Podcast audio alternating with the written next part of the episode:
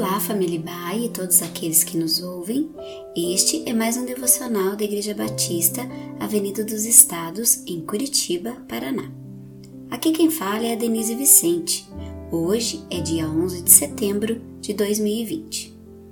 Esta é mais uma mensagem da série Crisálida, na qual temos a oportunidade de revisarmos nossas agendas, prioridades, valores e crenças. Refletimos durante toda essa semana sobre melhorando nossas prioridades.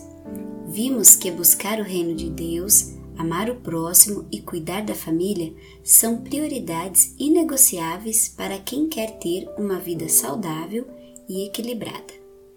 Gostaria de finalizar esta semana falando sobre a questão principal para que nossas prioridades estejam ajustadas: o tempo.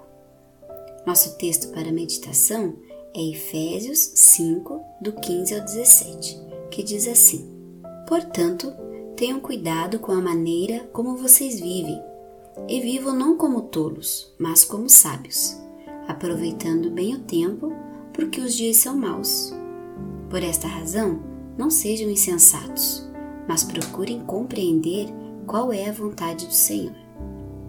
Apóstolo Paulo inclui gerenciamento de tempo dentro do contexto que ele contrasta o fruto da luz e as obras das trevas, e fornece uma série de exortações acerca da vida cristã, que estão inclusos o aspecto do relacionamento do cristão com Deus, do cristão consigo mesmo e com as pessoas que nos cercam, família, trabalho e igreja.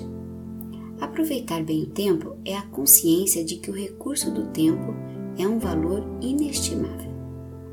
Gerenciar o tempo nada mais é do que a habilidade de fazer escolhas.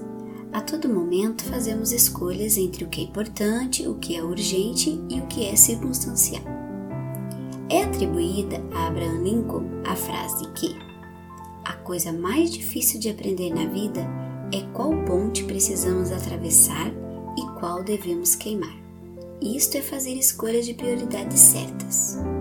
Mordomia do tempo é não abdicar do controle de decidir nossas prioridades, porque se não o fizermos, a vida o fará por nós, e nem sempre as opções serão as melhores.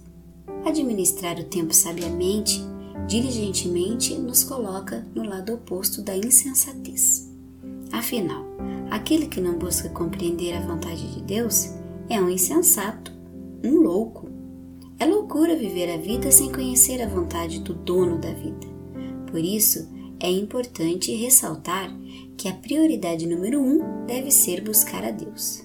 Ele é o Senhor do tempo, e quanto mais compreendermos sobre a vontade do Senhor do tempo, mais tempo teremos para o tempo que precisamos. Depois que o sábio pregador em Eclesiastes elencou a questão paradoxal do tempo, ele incluiu o seguinte comentário: Deus fez tudo formoso no seu devido tempo. Eclesiastes 3:11. O tempo é igual para todos, disso sabemos. Agora, a escolha de usá-lo diligentemente ou descabidamente é de cada um de nós. Usar o tempo de forma sábia incluirá em nossa rotina diária a renúncia de futilidades se permitirmos que os ladrões de tempo saqueiem nossa rotina, de fato não teremos tempo para priorizar o que realmente é importante. E por fim, quando percebermos que o tempo passou e nada mudou, gastaremos tempo nos lamentando. Deus te abençoe nas escolhas diárias de investimento do seu precioso tempo.